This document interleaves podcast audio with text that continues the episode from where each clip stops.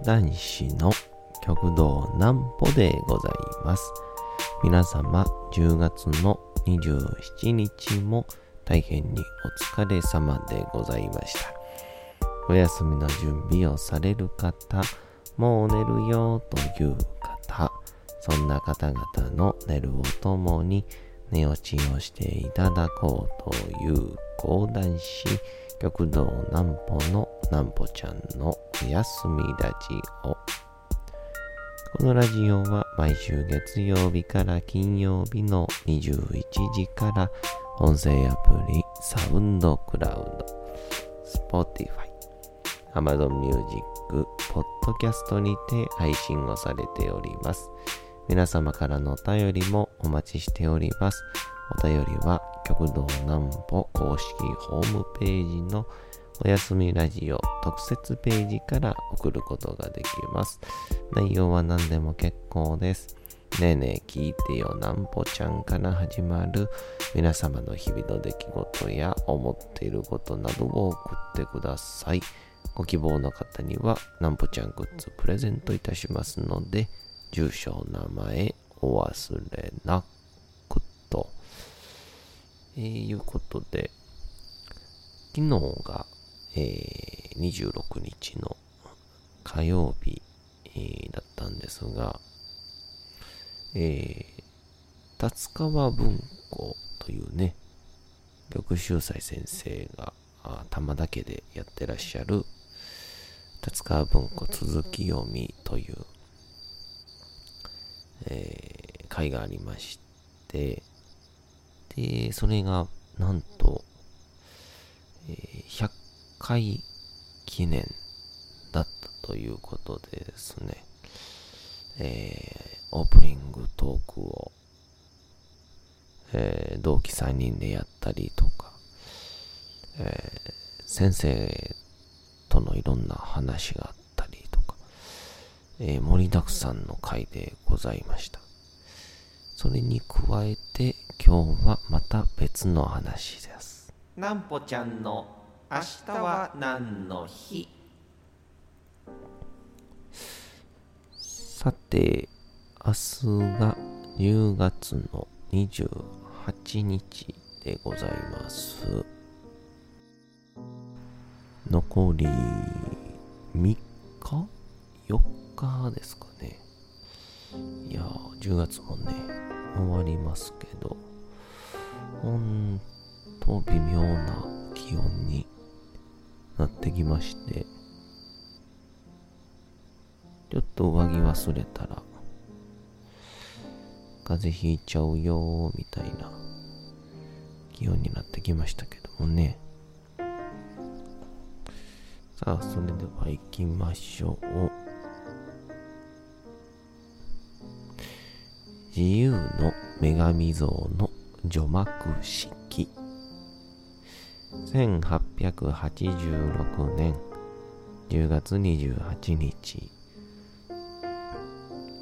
アメリカ・ニューヨークにある自由の女神像が除幕式が行われました。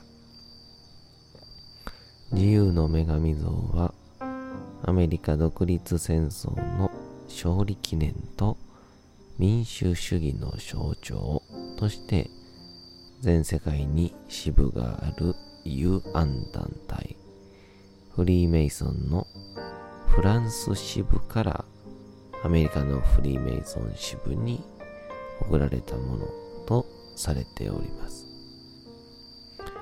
また、世界を照らす自由で長年自由の女神の愛称で親しまれておりましたが、近年では自由の像、女性の女をとって自由の像と呼ばれることが多くなってきているそうで、えーございます。昔、自由の女神って、なんか不思議とソフトクリームを持ったら確実に自由の女神って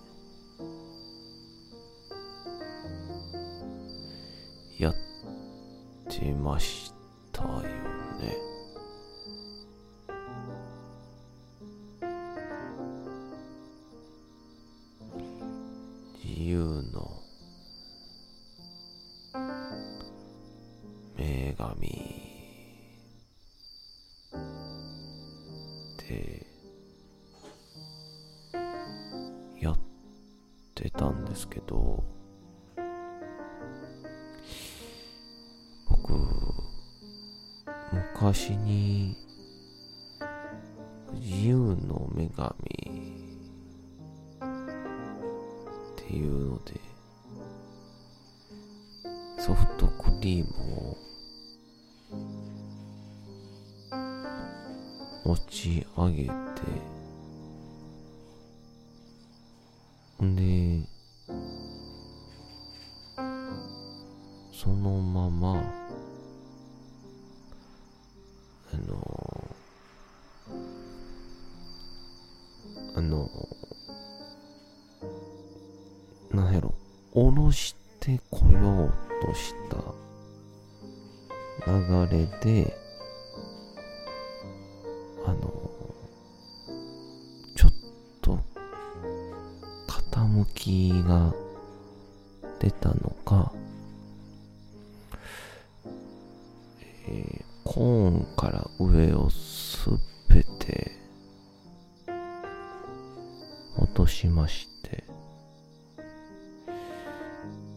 で母親がち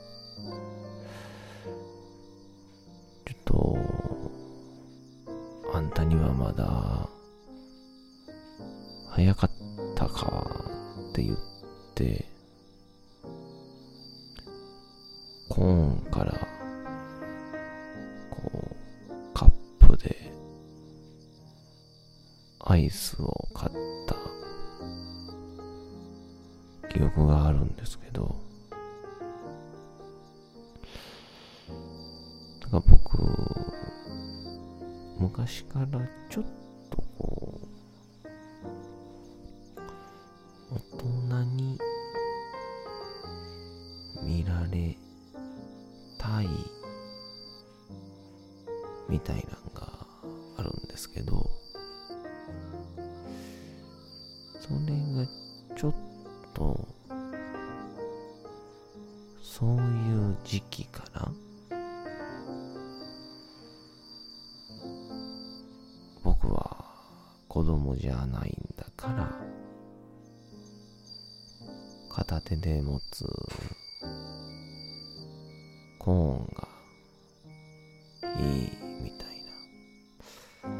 そういうちょっと反抗みたいな。背伸びみたいな。あの辺りから芽生えたんじゃないかなっていうのが今ふと思いましたね。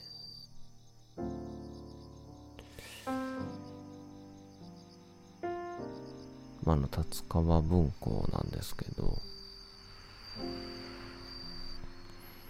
僕が入門をしたのが2019年3月ででこう結構すぐぐらいですかね。達川文庫続き読みっていうのが始まってたのは玉秀斎先生と弟子の玉山でこう二人で少しずつ進めていって。で一応どれぐらいで終わるかっていうので言うと5段階自体がえー、4000回。ってことは週に1回ですから4000週ですよね。で4000週ってことはまあ単純計算すると約80年ということで、えー、まあ玉山が今31歳ですから。111歳。このま着々と医療技術も進化してきたらなんか100いくつっていうのも無理じゃない気がしてきますけどまあとは言っても厳しいだろうと。ですから、あの、玉田家が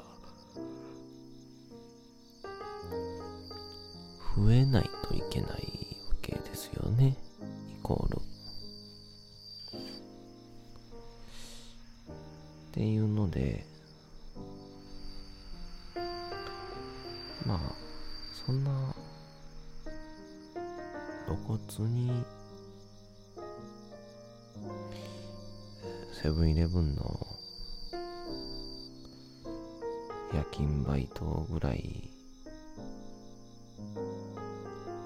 必死に。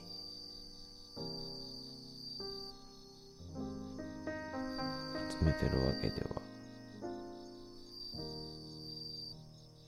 ないですけど。ぜひとも。ぜひともみたいな。感じで。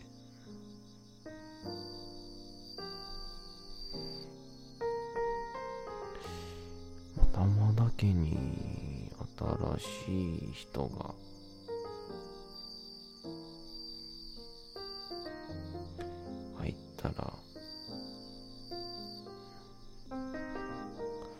それはそれは。楽しいでしょうね。すごい気になりますけど。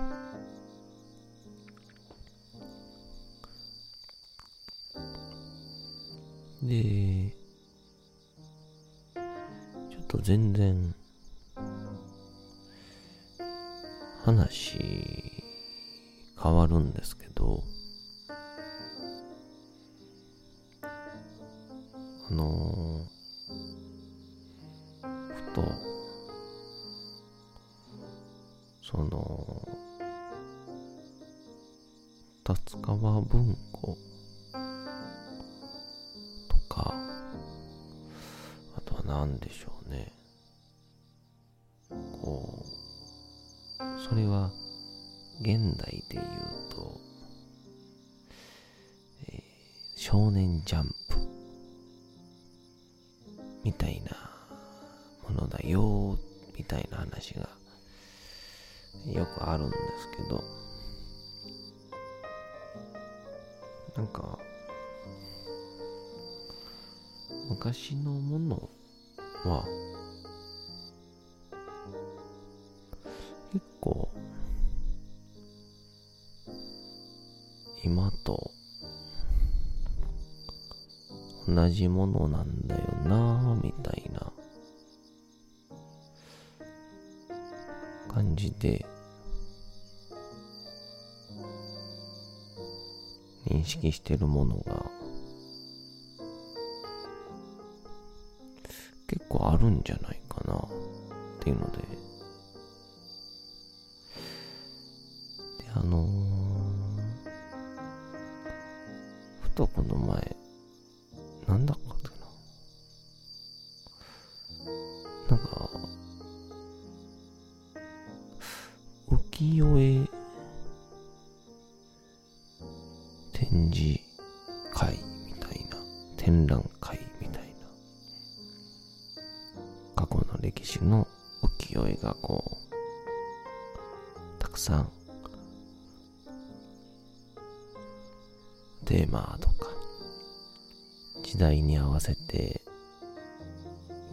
されてたんですけどでその中になんかあんまり詳しく覚えてないんですけどえー、お芸者の〇〇〇〇のちぶさ描かれた。なんかこう際どい。絵みたいな。浮世絵みたいな。そういうのがあったんですけど。完全に現代で言ったら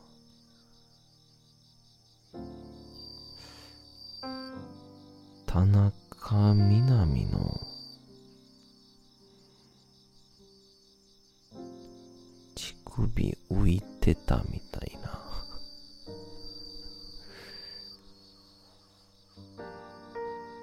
実は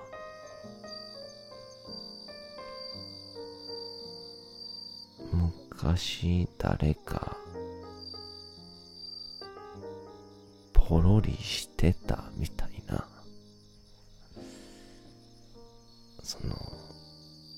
まさかあの人がみたいな。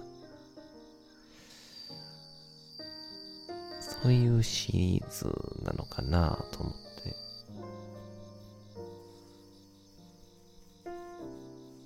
て。ものすごく面白かったんですけど。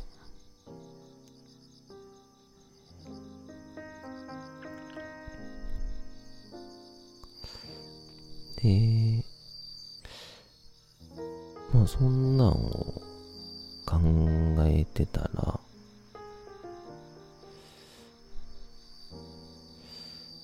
まあやっぱりあの頃の江戸とか明治の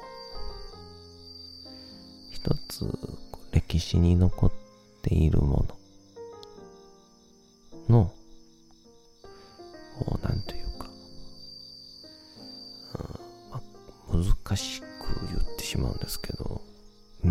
いつもみたいな。なんかそんなのが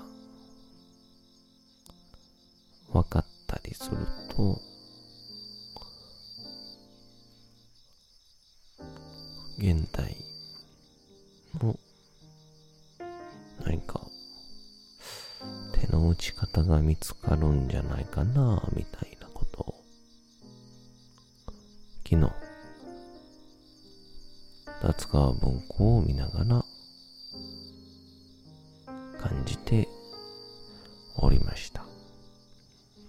えー、そんなわけで、基本毎週、北浜駅にあります、青山ビルというところでやっておりますんで、ぜひともお越しください。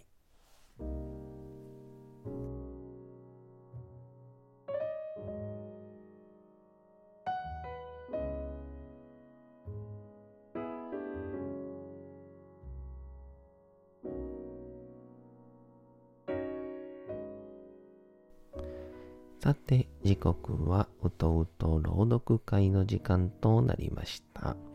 皆様、小さい頃眠れなかった時に、お父さん、お母さん、おじいちゃん、おばあちゃん、お世話になっている方に本を読んでもらった思いではないでしょうか。なかなか眠れないという方のお力に寝落ちをしていただければと、毎日様々な物語、小説をお届けしております。そして本日もお読みしますのは、チャップリン自伝若き日々でございます。チャップリンのいわゆる映画のこう部分とかって、やっぱこう、風刺というか、まあ、当時のさまざまな出来事をギリギリの笑いで捉えてるみたいな。ちょっとあんま現代にはなさそうですかね。まあ、銀玉がそうかな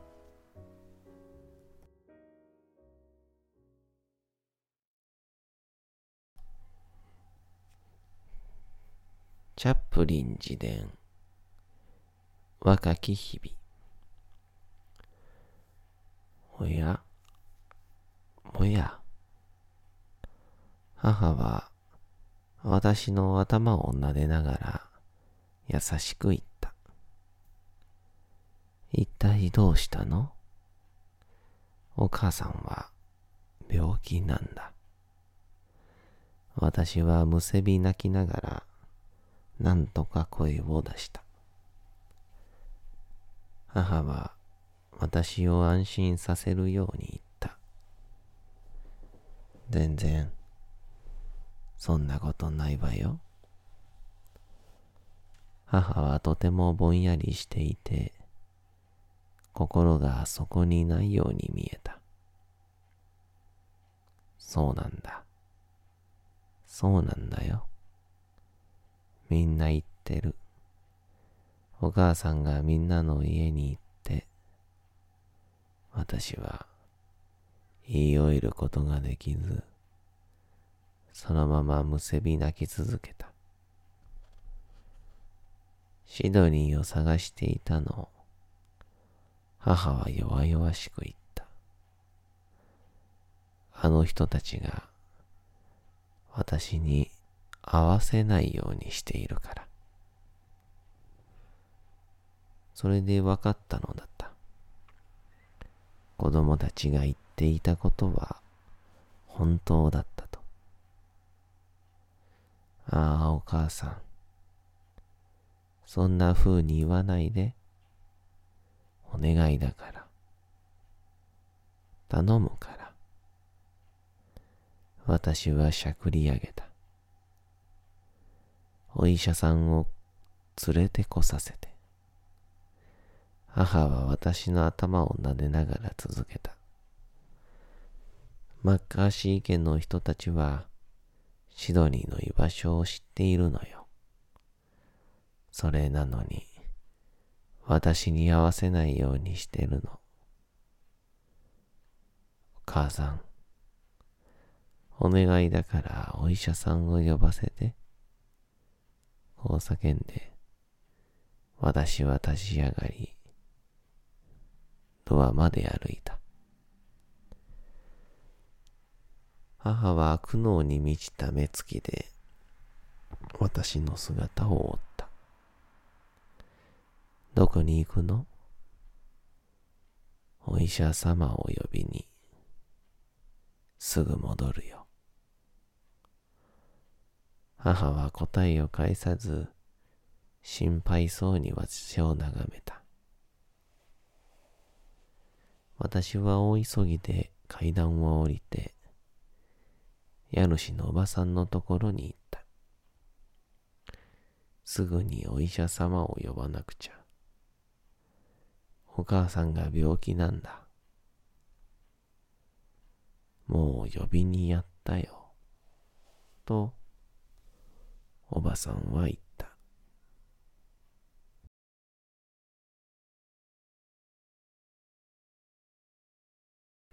さて、本日もお送りしてきました、なんぽちゃんのおやすみラジオ。というわけでございまして、10月の27日も大変にお疲れ様でございました。明日も皆さん、街のどこかでともどもに頑張って、夜にまたお会いをいたしましょう。なんぽちゃんのおやすみラジオでございました。それでは皆さん、おやすみなさい。すやすやすやーん。